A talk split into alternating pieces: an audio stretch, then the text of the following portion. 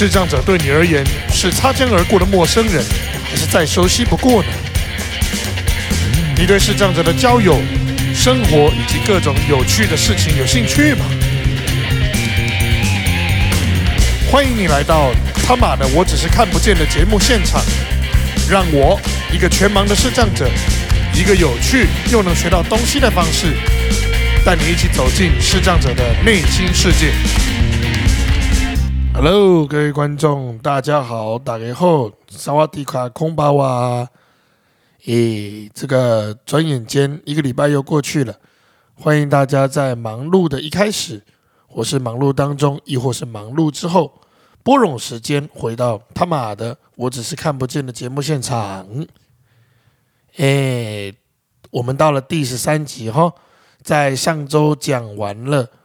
这个视障者的窝里反效应之后啊，目前还没有得到什么太多的回馈，但是得到了一些呃有趣的一个状态。什么有趣的状态呢？第一件事情，我们的 Podcast 现在在社会创新平台可以看到，这个社会创新平台是政府用来宣传。这个社会创新的组织，或者是社会创新的企业，呃，所成立的一个平台，那上面会有很多的社会企业，OK，他们所销售的服务、产品，亦或是各种的一个社会的观点的一个分享，那任何人都可以注册，而且进去当会员参与讨论。如果我没有记错。但如果你要成为社创组织，你可能就必须要呃先创业。那我这里不是鼓励大家创业哈，创业其实很辛苦，没有准备好千万不要来，就是会有很多你意想不到的事情。嗯，那第二件事情就是我去年跟富邦拍的阿谦的第一份薪水，现在在。那个台湾大车队的广的车上，有可能会看到我，所以如果大家在荧幕上有看到我，帮我截图一下，这个传给我，我会很开心。那同时，你也可以分享到社群媒体上，让更多的朋友认识到我们正在做的事情，认识到我正在发布的节目，亦或是一起来支持我。那我觉得这对我而言都是一个。很大的助力跟帮助，所以就是宣传的部分开始得到一些正面的效益。那另外一个有趣的事情是，我本来以为我们的节目应该没什么人听，可能追踪人数大概也就是二三十个吧。嗯，我去我们的托管平台后台看了之后，发现。综合各大平台的追踪人数，居然有三百四十人，这是我想都没想过的事情。所以感谢大家的支持，同时我也会继续的努力的把这个节目做得更好、更精致，同时会讲出更多更好的内容。这是我给大家的承诺。那这个节目的成长，就还要靠大家跟我一起多努力。我们一起把社会共荣的一个声音推出去，让社会共荣成为一种大家的共识，让更多需要帮助的人能够有机会发声，得到更多的一个需要的资源。好，这一集我们要讲的主题是如何成为一个人家愿意帮助的生长者。或者更直接的说，这如何？如果是生障者，你如何帮助这个群体能更多的被看见？那我我这个这一集的那个标题叫做“互利互惠的资源交换”，就是说，其实生障者需要被帮助，但生障者自己可能比较少去思考的问题是。其实你认真的过生活，你不知不觉也在帮助明眼人。那我想，我录音的时间是二十七号，这一周跟身心障碍最有关的话题，就是我们电视上有一个综艺节目，请来的来宾以一个比较呃不 OK 的方式去呃表达他的一种对呃党派的一个意见，那他同时去学了。党派中所推出的身心障碍者的一个姿势，来去以一个我们可以说幽默吗的一个方式去说这样的一个事情。那呃，他到底是不是在歧视身心障碍者？我觉得这可以讨论，因为作为一个呃，我们要说娱乐节目或综艺节目。适时的去蹭一些流量，的确是需要的。但是在蹭流量的同时，我们不应该把快乐建立在别人的痛苦上。我想这是一个不可被逾越的底线。所以对于这件事情，我的看法是：是不是歧视有待商榷。但这件事情的确是 OK 不恰当。的一个状态，也是不恰当的一个做法。那我认为节目方还有那个 NCC，亦或是节目的赞助厂商方，真的都要好好思考。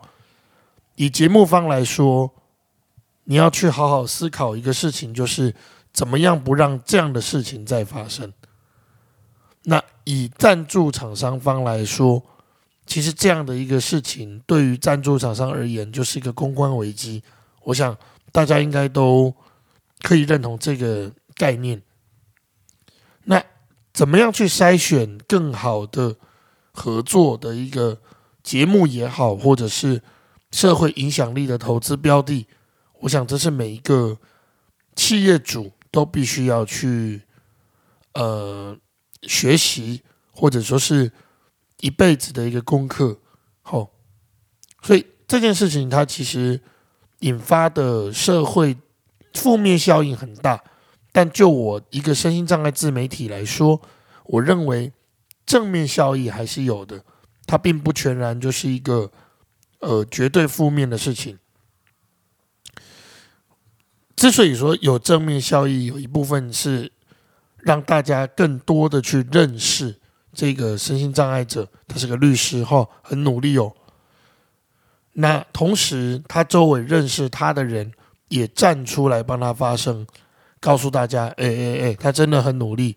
这样的行为之所以不恰当，是因为我认识的他是这样这样那样那样那样。这就呼应了我 podcast 第一集所说的，我其实很乐见更多像我这样的。OK，他妈的，我只是怎么样？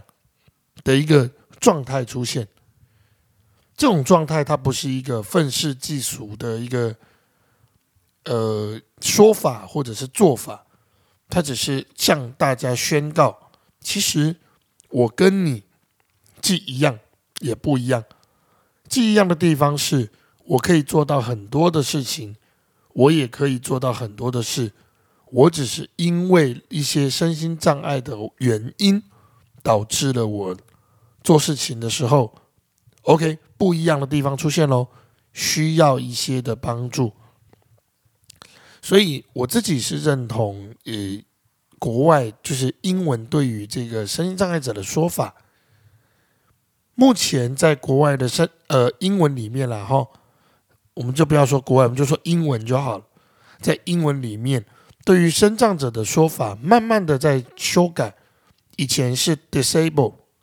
disable 就是说，OK，我有什么东西不能用了，被就是功能被关掉了，OK，功能坏掉了，所以 disable。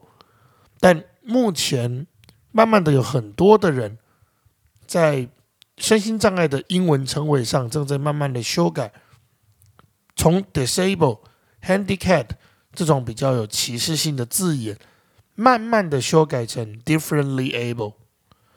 Differently 是一个形容词，就是特别的；differently able 就是特别的，可能是做事方式，特别的一个接被接受的方式，或者是特别的一种方法。那对于生障者来说，其实 differently able 才应该是比较正确，而且被接受的一个语言跟状态。那我想这是大家乐见的，但正如同我上一集或者上几集所说的，其实台湾距离先进国家真的还很远。先进国家的其中一个指标就是看社会服务跟社会创新的能量。那台湾目前社会创新的能量是非常巨大，而且是丰沛的，但在社会服务这一块。我想，呃，政策的制定者有，呃，很大的一个努力的空间需要去，呃，努力了哈。好，刚前面讲了这么多，乍听之下在卡喉兰，但其实它都围绕着一个主题在讲，就是身心障碍者跟一般的社会大众之间，怎么样达成一种。各取所需、互利互惠的状态。记住哦，这一题的标这一集的标题并不是“生障者如何受帮助”，不是，是如何让生障者与明眼人达成互利互惠的交换。那但这题题目比较短，然后要让大家比较好理解，所以我写的是生障与明眼人互利互惠的交换。交换什么呢？交换很多东西，身障者需要换明眼人的帮助，明眼人从身障者的身上能够换来的可能是正面的能量。OK，可能是以企业主来说，政府最直接的福利就是避税。OK，那你捐款给这种呃非利组织，可能就有节税的这种特呃呃呃特例，或者我们说是呃优点。那这样的一个状态，生障者跟明眼人之间应该用怎样的态度去彼此相处？新来的听众可能就比较少听到这个说法。我常说，一堵高墙要倒下，一定是双方一起努力把这堵墙移走，它才是倒下。如果只是单方面的努的努，对不起。如果只是单方面的努力，那么就不叫倒下，这叫坍塌。好，我再说一次，一堵高墙的倒下，一定是两方的人一起努力，这才叫倒下。如果只是单方面的努力，这不叫倒下，这叫坍塌。坍塌，它一定会造成伤害。往哪个方向，他对彼此都不好。那以目前台湾的状态，我个人看下来比较忧心的事情是，目前这堵误会的高墙正在朝向坍塌这种不是很健康的状态走。所以这个时候，其实反倒是身心障碍者自身。必须站出来努力，这样的说法很逆风，但是我还是要说，这也是我开节目的目的，就是让更多人真正的去理解，身心障碍者真的不是不能做事，他只是需要帮忙。但如果你遇到真的太过分的身心障碍者，你也不需要，因为他是身障者。你就对他有任何 OK 特别怜悯的标准，说啊，他就生障嘛，他就生障嘛，这件事情有一个东，就有一个评估的指标，就是说，如果今天他只是走路走比较慢，他并没有伤天害理的事，他并没有说出伤人的话，他并没有做出侮辱人的事，那么走路走比较慢这件事情是可以，应该。也必须被体谅的，为什么？因为他是生长。但如果今天他是生障者，但他杀人，他放火，他贪污，他也不用说这么大，他说出了伤害人、忤逆人的话，那么对不起，这跟他是身心障碍者并没有关系。即使他是精神障碍，他都应该要先受到公益的审呃赏罚，之后才是专业的介入去了解。他怎么了？那当然，在了解他怎么了跟想罚这件事情是应该同时进行的。好，有些情况他可能是精神障碍，这是他障碍中一定会发生的一个特征。那么这件事情就变得可被了解，但可被了解不代表社会应该要认同 and 宽容他。好，我再说一次。可被了解，不代表社会应该 and 必须宽容 and 包容他。所以这个东西，如果我们可以去理解，那么身心障碍者要怎么样更容易的受到帮助？明眼人与身障者之间要怎么样达到互利互惠的关系？我觉得要解释起来就一点都不难。其实就一句话，各自都站在彼此的立场，多想一些，多讨论一点点，然后彼此都对彼此的不了解，多退一点点，对彼此都需要的事多做一点点就好了。这听起来很乌托邦，但事实是，如果这件事情能够被做到，那么。这个社会就不会再有生障者的这种不公平待遇，也不会有你去学他的动作去歧视生障者这件事，因为你自己就知道这不可以。为什么不可以？因为任何人都应该被尊重，对吗？如果明眼人应该被尊重，那么身心障碍者是不是也应该呢？如果是，那么这样子的一种行为，它出现的对错不就很清楚了吗？它到底是不是歧视？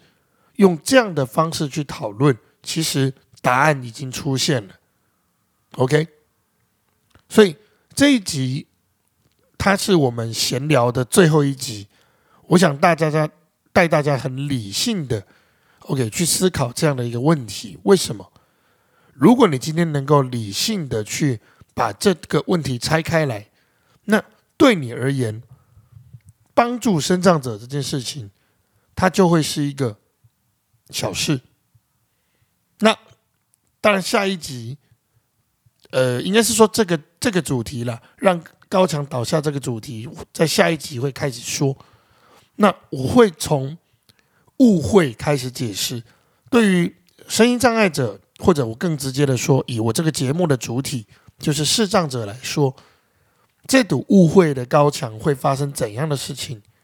那我们当然也会去看国内外的案例，但这集给大家的结论就是，身心障碍者自己如果想要被帮助，那他就必须先搞清楚帮助他的这些大宗的人。为什么我说这些大宗的人？就是说。相对身心障碍者来说，正常人还是多数，所以大众的人是这个意思。就是这些非身障者他在思考什么？你有没有办法不要让自己太奇怪，呈现一个让人愿意去帮助你的状态？就拿我自己来说，我出去讲生命教育演讲，我会不会拿自己开玩笑？会。但我绝对绝对不会，也不应该拿别的身障者开玩笑。这不是是不是身障的问题，这是你懂不懂尊重的问题。我拿自己开玩笑，我是主体，我讲没关系。但同时，我也会做一件事，我会告诉一般人，请不要、不能、不行、不应该用我的标准去看。任何一个别的生长者，因为他有权利不一样，他也是人。OK，所以这也是为什么我在我的节目里不断的强调，请不要用我这个节目所说的观点去衡量每一个生长者。你可以提出疑问、交流，去跟他讨论说：“我长这样。”但绝对拜托求你了，不要去跟他说：“哎，罗文谦都这样，为什么你不能？”正如同我上一集所说的，每一个人的状态都不一样，真的不能说一种标准可以去呃套用在每一个生长者身上。但我比较幸运，我用的这个方式，社会比较能接受，所以我站在这里，所以我有这样的舞台，我也愿意走出来。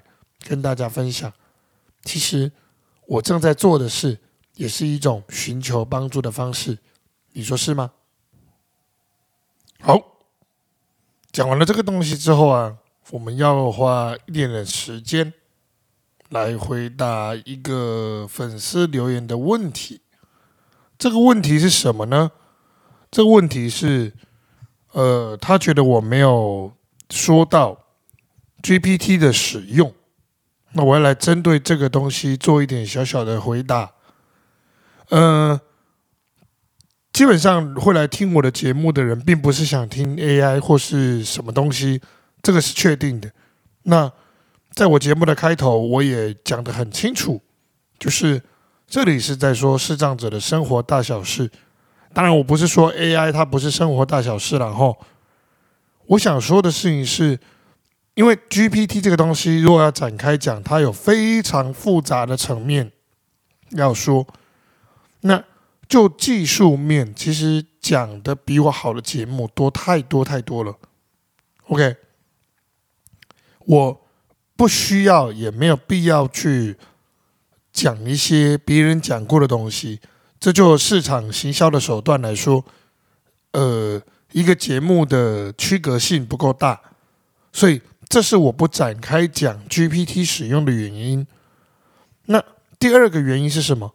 第一个原因是它跟我后面要展开讲的让高墙倒下巴的主题有关。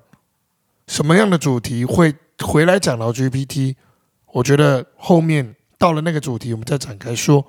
但这一集我会针对 GPT 做很详细的回答。哈，呃。说穿了，GPT 其实它的使用方式就是一个聊天机器人，对吧？好，有用过 MSN 的，你其实就知道了。聊天机器人的重点在根据你的指令去做事。OK，所以根据你的指令去做事，作为整个呃使用上的核心的时候。我们要去思考的问题就变得很简单，有多简单呢？重点不是它怎么用，重点是你要什么。哦，所以视障者用 GPT 作图的方式其实跟明眼人是一样的，但有三个点不一样。第一，制作的过程，你的思考模式不一样。第二。制作当中，你的思考模式跟下指令的方式要跟明眼人一样。第三，制作的结果，如果你跟我一样全盲，你没有办法检视，这个时候就是考验你求助技巧跟交友的时候了。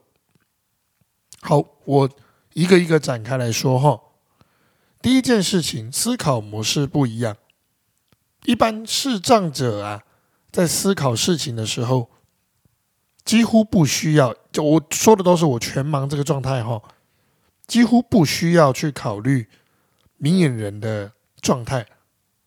可是，如果今天你要做图，请注意哦，图形对于明眼人而言是一个很重要、很快的传达讯息的方式。所以，你有没有做好很直接？那？就这个状态，我会建议你去交四种朋友。第一种朋友，OK，动不动在发现动，在 IG 上发现动，哦，在 Facebook 上发文发照片的人，他们可能不是网红，但他们会很清楚怎样的东西好看，怎样的图人家愿意看。哦，去交这样的朋友，去看他们的图做了些什么。如果你看不到，那就问喽。那在问的过程中，请注意，人家有权利不告诉你，尤其是如果他是靠这行吃饭，那他的确有很多的秘辛是不会跟你说的，除非你跟他呃有合作关系，又或者是呃你们非常好。那第二种人是什么人呢？第二种人是真正在做图，在做这方面设计的工作者，诶。这方面设计的工作者要小心哦，就是包括我有时候都是，我们都会犯一种错。我举一个例子，就是说，呃，有时候朋友会来问我说：“哎，文倩，你是音乐工作者，你觉得这首歌怎么样？”我们常常会给稿，就是用我们很呃工作者的角度去评价这件事情，包括这首歌。那这其实不是好事。但也是好事，是好事的一种情况是说，OK，他刚好要找你做音乐，他想听听你的想法。那有一些人他的呃怎么讲，就自我想法比较没那么多，他本来没什么想法的时候，你这样跟他讲，你启发了他，那也许你们会是一个很可爱的合作，或者很愉快的合作。但是这。评估方法或者说评价方法不好的原因也在这里，就你没有办法确定说这个人是不是心中很喜欢他。那如果是这样，你可能就跟他结下了一些不太愉快的鸿沟或者梁子。那其实对一个足够专业的工作者来说，怎么样去避开这样的风险，那也是一辈子的功课。所以我会说。这样的设计工作者要很小心的找，你一定要找一个可以尽量客观。我之所以说尽量客观，是因为艺术真的没有所谓公开的标准。当然，我说的是艺术设计好不好看这件事。好，它有一个公约数，但这公约数并不足以变成一个标准。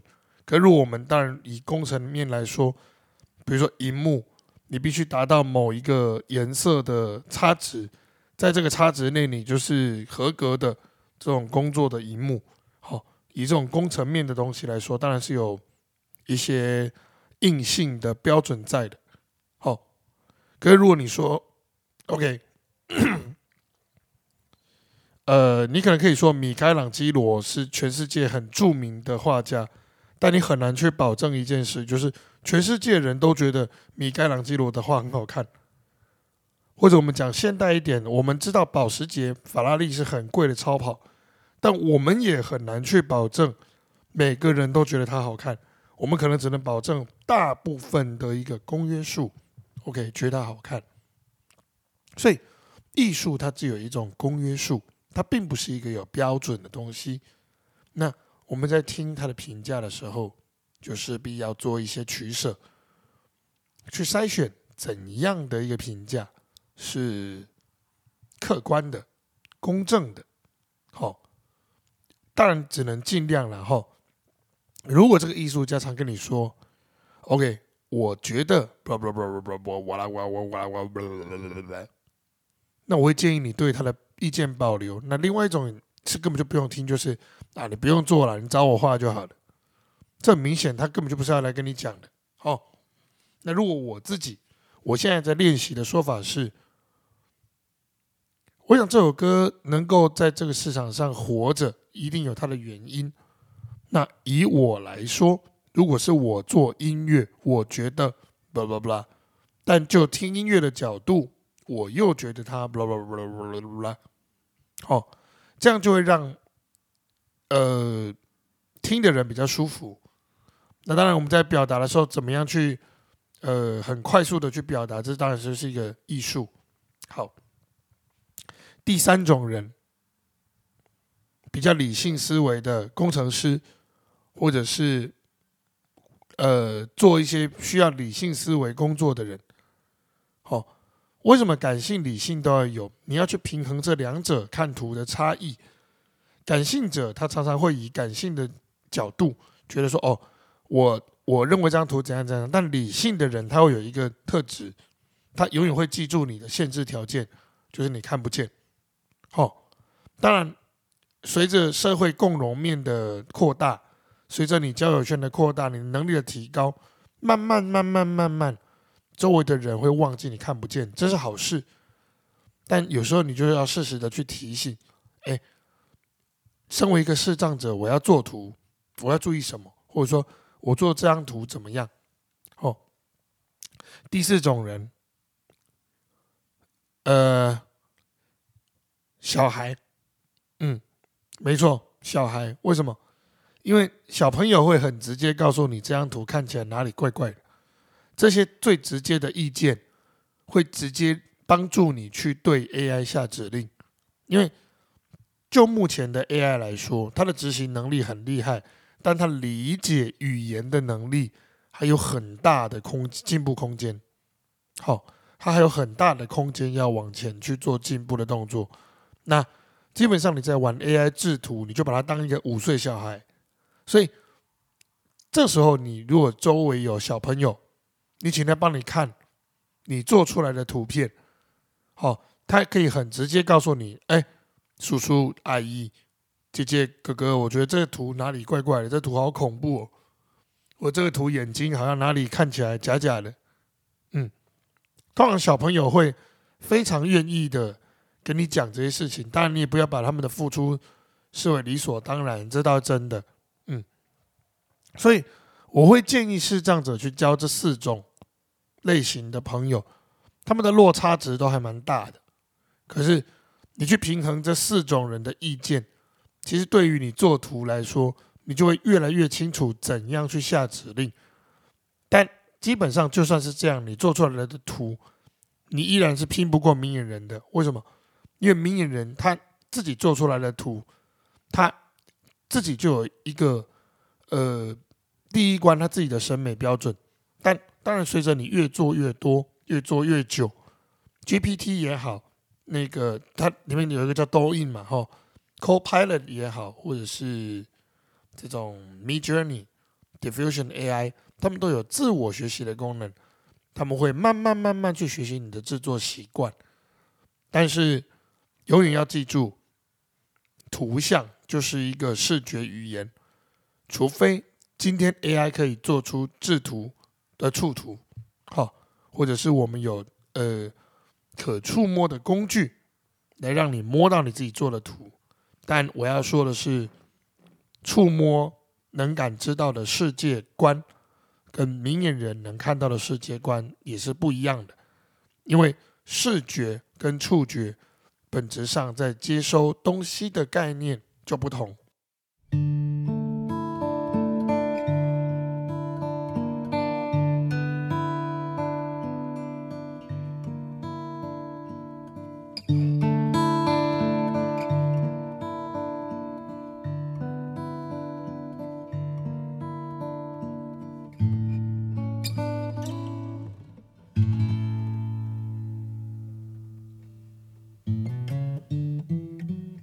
感谢您抽空聆听他妈的，我只是看不见这档 podcast 节目。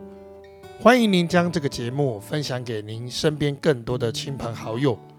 您的每一个分享都在为社会共荣尽一份心力。同时，欢迎您追踪我的粉砖罗文谦大冒险以及 IG PAUL 八四零二零六，来看看更多我的生活大小事。若对这个节目有任何想法或建议，都欢迎您直接告诉我，让我们下集再见。